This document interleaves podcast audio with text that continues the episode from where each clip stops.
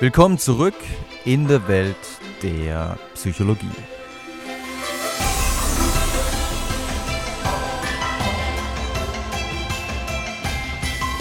Die berühmten Marshmallow-Experimente von Walter Mischel oder wer Belohnungen aufschieben kann, ist klar im Vorteil.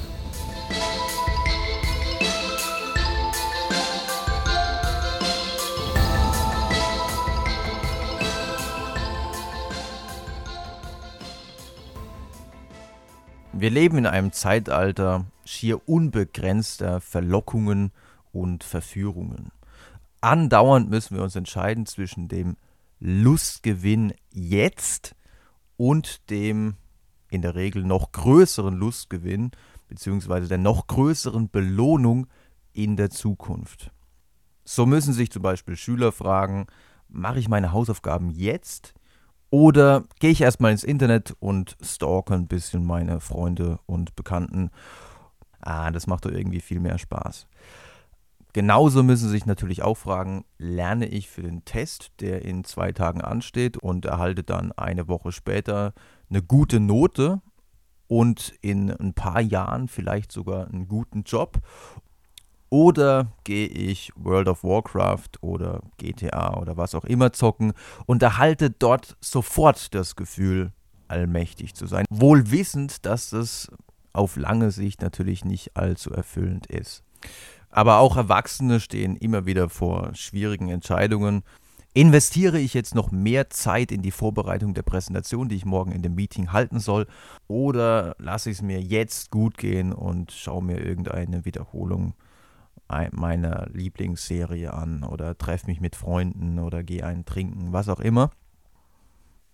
Und so richtig knifflig kann es natürlich werden, wenn man sich weiblichen Besuch bzw. männlichen Besuch, je nachdem, äh, eingeladen hat und sie oder er ist äh, so richtig heiß. Ja, und dummerweise hat man aber keine Kondome gerade zur Hand und schafft man es dann dieser Belohnung, dieser wahrscheinlich maximalen Belohnung, äh, jetzt zu entsagen, um dann später sich keine Sorgen machen zu müssen. Aber was hat es jetzt alles mit Psychologie zu tun? Unfassbar viel. Ich hätte fast gesagt alles, aber ich sage jetzt mal unfassbar viel, denn Psychologie ist die Wissenschaft, die nicht nur versucht, menschliches Verhalten zu beschreiben, zu erklären und auch zu verändern, sondern man versucht auch menschliches Verhalten vorherzusagen. Und eine der unglaublichsten Vorhersagen gelang mit den Experimenten zum Belohnungsaufschub. Im Englischen spricht man von Delay of Gratification. In der Öffentlichkeit wurden die Experimente später bekannt als die Marshmallow-Experimente. Wir werden gleich sehen, weshalb. Ende der 60er, Anfang der 70er Jahre führte Walter Mischel zusammen mit seinen Kollegen an Hunderten von vierjährigen Kindern folgendes Experiment durch. Zunächst wurden die Kinder einzeln vom Versuchsleiter in einen Raum geführt, in dem sie zusammen mit dem Versuchsleiter ein bisschen spielen durften, damit sie sich ein bisschen an die Situation, an die neue Situation gewöhnen konnten. Sobald es geschehen war, hat man ihnen ein paar Süßigkeiten, manchmal war es auch Spielzeug wie Pokerchips etc. gezeigt und hat sie gefragt, ja, guck mal, hier hast du Marshmallows, hier hast du Plätzchen, hier hast du Brezeln. Ähm, wenn du die Wahl hättest, was würdest du am liebsten davon haben? Und dann haben die Kinder zum Beispiel gesagt, oh, ich hätte gern Marshmallow. Dann hat man sie gefragt, ja, gut, ähm, Du hättest also gern Marshmallow und wenn du die Wahl hättest zwischen einem Marshmallow und zwei Marshmallows, was hättest du dann lieber? Zwei. Gut, das äh, war zu erwarten und alle Kinder haben gesagt, ja, sie hätten lieber zwei, aber man muss das fragen, weil es könnte sonst die Ergebnisse verfälschen. Wenn zufälligerweise ein Kind jetzt von den Eltern so getrimmt worden ist, nach dem Motto, ja, Süßigkeiten sind ganz schlecht, dann hätte das Kind ja vielleicht tatsächlich ein Marshmallow präferieren können. Und das hätte dann das folgende Experiment verfälscht. Dann kam der wichtige Teil des Experiments. Man hat nämlich gesagt, hm, ich muss jetzt nochmal kurz raus was erledigen. Ich lasse dir aber dieses eine Marshmallow hier. Du kannst entweder dieses eine Marshmallow gleich essen. Dafür musst du nur mit dieser Glocke hier, also man hat ihnen dann eine kleine Glocke hingestellt, da musst du nur mit dieser Glocke hier klingeln und dann komme ich und dann kannst du das Marshmallow essen.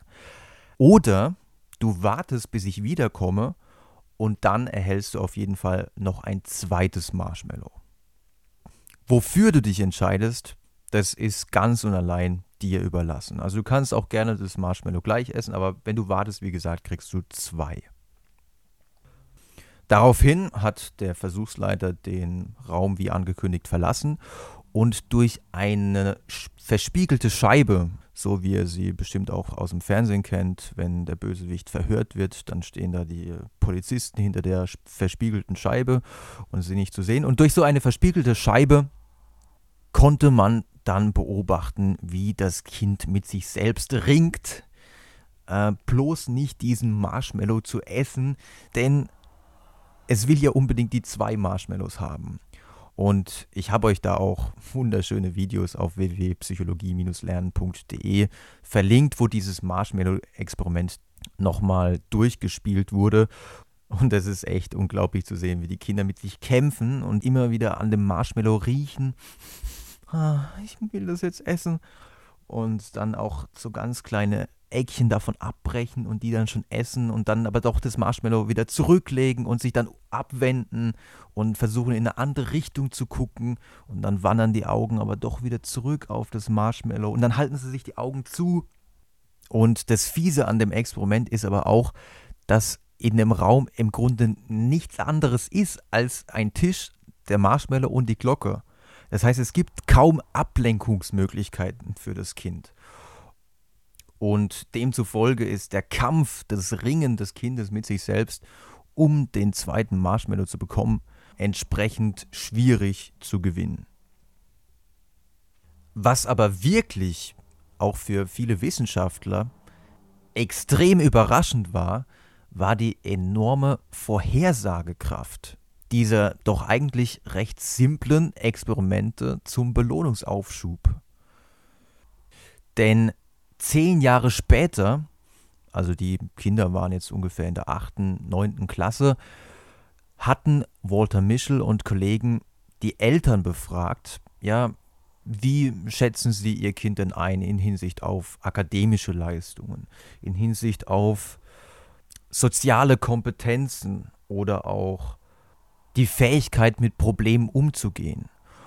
Und zehn Jahre später zeigte sich, dass diejenigen Kinder, die im Delay of Gratification Test besser abgeschnitten hatten, die also länger aushalten konnten, dass die nach Angaben ihrer Eltern bessere schulische Leistungen ablieferten, eine größere Sozialkompetenz hätten und dass sie besser mit Problemen umgehen könnten.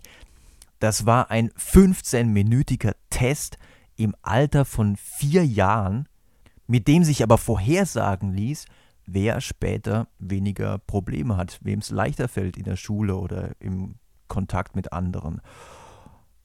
Wenn man bedenkt, was alles innerhalb von zehn Jahren passiert, ist das schon unglaublich. Und richtig unglaublich wurde es im Jahr 1990, als Michel und Peake eine ja, sagenhafte Korrelation vorlegten zwischen der Fähigkeit im Marshmallow-Test zu warten und den SAT-Scores. Der SAT ist ein extrem wichtiger Test äh, in den USA, der Studierfähigkeitstest. Also in dem muss man gut abschneiden, um überhaupt studieren zu dürfen. Da geht es um Leseverständnis, kreatives Schreiben oder auch mathematische Fähigkeiten. Und die Leistungen im Delay of Gratification Test korrelierte, ich nenne jetzt mal eine Zahl für diejenigen, die sich auch ein bisschen auskennen, korrelierte mit den Leistungen im verbalen SAT zu Punkt 4.2. Unglaublich. und zu Punkt 5,7, absolut unglaublich, im quantitativen SAT. Also da ging es also auch um mathematische Fähigkeiten. Und auf diese Korrelation haben sich natürlich viele Zeitungen gestürzt. In der Öffentlichkeit gab es einen richtigen Hype. Dummerweise haben viele vergessen, mal die Originalstudie zu lesen, in der Schoda, Michel und Peak darauf hinweisen, dass man diese Ergebnisse sehr, sehr vorsichtig behandeln sollte, denn sie basieren auf einer Stichprobe von lediglich 35 Personen. Jetzt hatte ich aber doch eingangs gesagt, Michel und Kollegen hatten hunderte von Kindern getestet. Wie kann es sein, dass für die Korrelation mit dem SAT-Test nur noch 35 übrig waren? Naja, das Problem ist, wenn du so Studien durchführst, so Langzeitstudien, dann gehen natürlich immer viele Versuchspersonen verloren. Sie verlassen das Land oder haben vielleicht auch gar keine Zeit, gar keine Lust, nochmal an Experimenten teilzunehmen. Zudem muss man sagen, dass zwar mit Hunderten von Kindern diese Marshmallow-Experimente durchgeführt wurden, aber immer wieder in unterschiedlichen Variationen. Und die einzige Bedingung, die anscheinend wirklich so eine Vorhersagekraft besitzt, ist die Versuchsbedingung, in der die Belohnung, also zum Beispiel das Marshmallow, auch wirklich vorhanden ist, also von dem Kind auch wirklich gesehen wird, während ähm, der Versuchsleiter draußen ist. Es, es gab noch viele Variationen dieses Experiments, um herauszufinden, unter welchen Bedingungen die Kinder denn am längsten warten würden. Und bei manchen Bedingungen war eben die Belohnung nicht zu sehen. Man hat nur gesagt, ja, ich bringe dir dann, wenn du die Glocke läutest, dann bringe ich dir ein Marshmallow und wenn du sie nicht läutest, also bis zum Ende wartest, dann bringe ich dir zwei Marshmallows. Aber es war kein Marshmallow im Raum mit dem Kind. Und unter dieser Bedingung warteten die Kinder im Durchschnitt deutlich länger, weil die Verlockung nicht präsent war. Das hat übrigens auch große Implikationen für unseren Alltag, wenn wir uns zum Beispiel das Rauchen abgewöhnen wollen oder weniger trinken wollen. Die einfachste und effektivste Intervention ist einfach nicht jederzeit die Verlockung, die Belohnung griffbereit zu haben. Wenn ich jederzeit ein Päckchen Zigaretten in der Tasche habe, dann steigt die Wahrscheinlichkeit, dass ich Zigaretten rauche, natürlich drastisch. Wenn, wenn ich Alkoholiker bin und immer meine Minibar prall gefüllt ist, dann ist die Gefahr natürlich tausendmal größer, als wenn ich keine einzige Flasche Alkohol im Haus habe. Oder wenn ich mir vornehme, mehr zu lernen für die Schule, dann macht es mehr Sinn, die Bücher die ganze Zeit auf dem Essenstisch liegen zu lassen, als sie gut und nicht sichtbar in irgendeinem Schrank zu verstauen, wegzuschließen. Das sind absolut simple Interventionen, simple Tricks, sind aber häufig viel effektiver, als sich irgendwelche Pläne zu schreiben und äh, heute nehme ich mir dieses oder jenes vor. Wenn die Reize, die Verlockungen nicht in meiner unmittelbaren Nähe sind oder wenn die Dinge, die ich mir vorgenommen habe, näher sind, leichter zu erreichen sind, dann steigt die Wahrscheinlichkeit für das gewünschte Verhalten, für das Verhalten, was ich mir vorgenommen habe. In dieser Bedingung, in der die Belohnung der, der Marshmallow beispielsweise jetzt nicht zu sehen war, haben die Kinder also deutlich länger auf das zweite Marshmallow gewartet. Überraschenderweise konnte mit dieser Variation des Experiments jedoch nicht die Leistung im SAT-Test vorhergesagt werden. Im Gegenteil, die Korrelation war sogar negativ, sie war nicht signifikant, ja, aber das zeigt schon, dass bei so einer kleinen Stichprobengröße, in dem Fall waren es sogar nur 33 Versuchspersonen, dass bei so einer kleinen Stichprobengröße auch mal sehr kuriose Ergebnisse rauskommen können. Und wenn man Psychologie studiert, dann wird einem eingebläut, dass man Korrelationen mit so geringen Versuchspersonenzahlen eigentlich nicht trauen sollte. Deswegen sind Replikationsstudien möglichst von anderen Forschergruppen mit großen Versuchspersonenzahlen so unglaublich wichtig, weil nur dann kann man einschätzen, ob diese Korrelation mit den SAT-Scores wirklich realistisch ist. Und zum Glück gibt es mittlerweile eine wirklich sehr, sehr gute, im Jahr 2013 veröffentlichte Studie von Duckworth, Tsukayama und Kirby, in welcher mit 966 vierjährigen Kindern ebenfalls eine Delay of Gratification Task durchgeführt wurde. Wenn man sich die Studie durchliest, dann sucht man vergeblich nach dem Korrelationskoeffizienten äh, klein r, denn Duckworth und Kollegen haben eine hierarchische Regression berechnet. Das heißt, sie haben den Einfluss der Fähigkeit zum Belohnungsaufschub bereinigt um den Einfluss des Familieneinkommens, der mütterlichen Bildung, der Ethnie und des Alters. Und sie haben geschaut, ob, wenn man diese Faktoren kontrolliert, ja, wenn man den Einfluss dieser Faktoren herausrechnet, ob es dann immer noch einen Zusammenhang gibt zwischen dem Durchhalten im Marshmallow-Experiment im Alter von vier Jahren und zum Beispiel den Durchschnittsnoten der Kinder zehn Jahre später, wo sie also wieder in der achten oder neunten Klasse waren.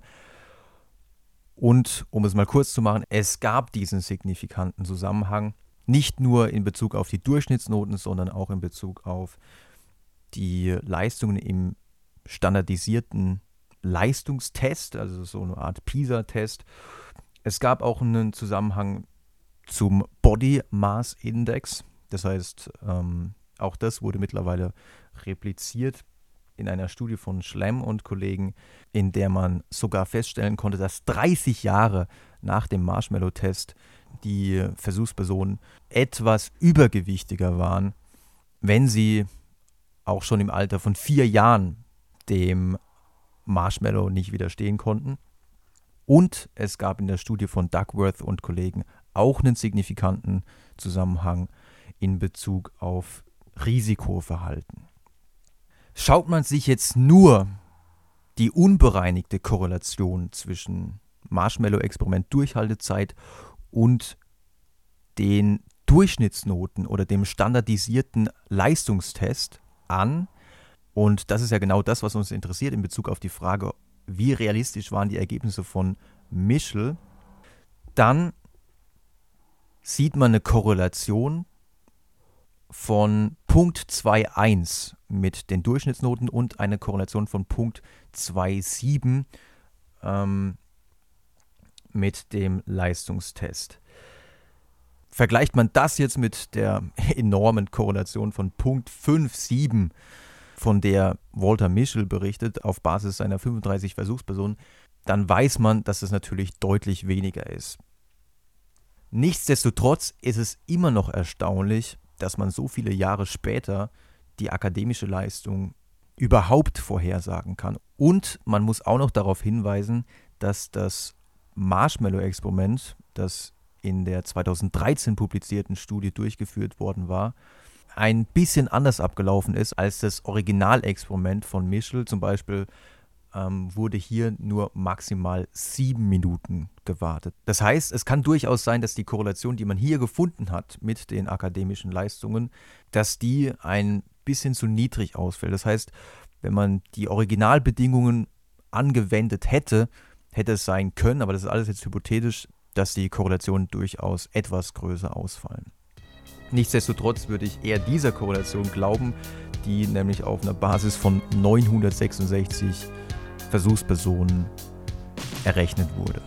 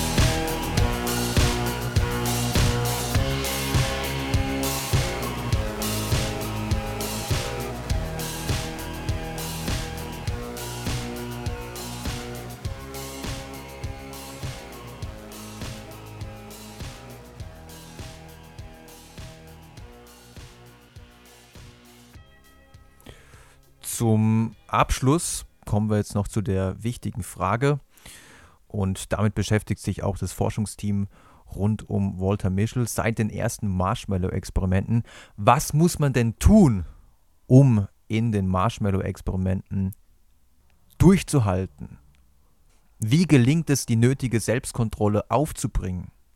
Denn daraus könnte man ja allgemeine Schlüsse ziehen, mit welchem Verhalten man in Situationen zum Ziel kommt, in denen eben die Fähigkeit zum Belohnungsaufschub gefragt ist.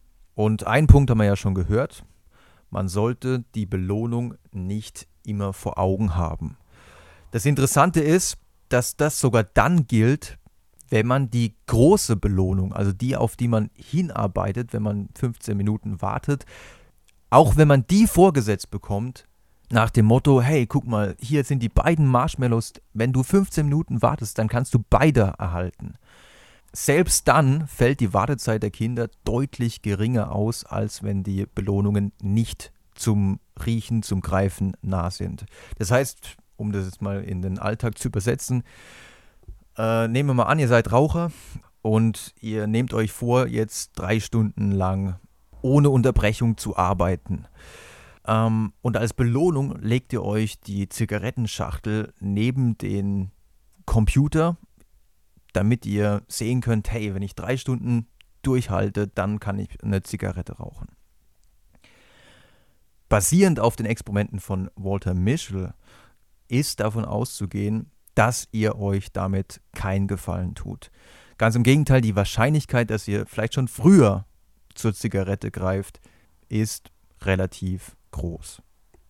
Viel besser wäre es, die Zigaretten irgendwo nicht sichtbar zu verstauen. Noch besser wäre es, sie überhaupt nicht in greifbarer Nähe zu haben. Und am allerbesten wäre es natürlich, sie auch nicht als Belohnung zu verwenden, denn dadurch steigt ihr Wert natürlich immer mehr und irgendwann äh, gibt es nichts Tolleres mehr als die belohnende Zigarette. Der entscheidende Faktor beim Marshmallow-Experiment ist, und das sieht man auch an den Videos, in denen die Kinder mit sich kämpfen und sich die Augen zuhalten und dann versuchen, irgendwo anders hinzugucken. Der entscheidende Faktor ist die Aufmerksamkeitskontrolle. Gelingt es mir, die Aufmerksamkeit von der Belohnung wegzulenken, indem ich woanders hinschaue oder indem ich mir auch andere Gedanken mache, also über andere Sachen nachdenke, dann steigt das Durchhaltevermögen dass es so ist, haben Michelle und Kollegen selber experimentell manipuliert, indem sie den Kindern gesagt haben, okay, okay, wenn du versuchst, die beiden Marshmallows zu bekommen, dann könnte es hilfreich sein, ähm, das kannst du jetzt mal ausprobieren, nicht über die positiven Eigenschaften, den tollen Geschmack von dem Marshmallow etc. nachzudenken, sondern versuch über neutrale Eigenschaften nachzudenken. Denk an die Farbe oder stell dir vor, das ist einfach nur ein weißer Würfel mit Ecken und Kanten, der völlig geschmacklos ist. Wenn die Kinder dazu angehalten wurden, über neutrale Eigenschaften der Belohnung nachzudenken, dann hielten sie deutlich länger durch, als wenn sie über den tollen Geschmack ähm, nachdenken sollten, der sich ergibt, wenn das Marshmallow im Mund zergeht dann hielten sie natürlich relativ kurz durch. Ähm, die größte Durchhaltezeit ergab sich jedoch, wenn man den Kindern gesagt hat, okay, probier mal über ein anderes Objekt nachzudenken und zwar über die positiven Aspekte diesen, dieses anderen Objekts. Also wenn sie zum Beispiel ein Marshmallow vor sich liegen hatten, hat man ihnen gesagt, denk mal über eine Salzstange und über die, den, den knusprig-salzigen Geschmack dieser Salzstange nach. Das könnte dir dabei helfen. Und tatsächlich schnitten die Kinder in der Bedingung dann am besten ab. Das heißt, wenn wir das mal in den Alltag übersetzen, nehmen wir mal an, um jetzt mal auf das Eingangsbeispiel zurückzukommen, ihr ladet euch jemanden ein, trefft euch mit jemandem und sie oder er ist verdammt heiß. Ja. Ähm, was macht ihr, um nicht über ihn oder sie sofort herzufallen, sondern um das Ganze mit der nötigen Ruhe anzugehen. Ihr denkt einfach über die Vorzüge ihrer vielleicht auch sehr gut aussehenden Freundin oder seines sehr gut aussehenden Freundes und denkt euch, ah, wie wäre es denn mit dem? Oh, das wäre bestimmt auch ganz toll. Und dann sollte es euch auch leichter fallen zu widerstehen.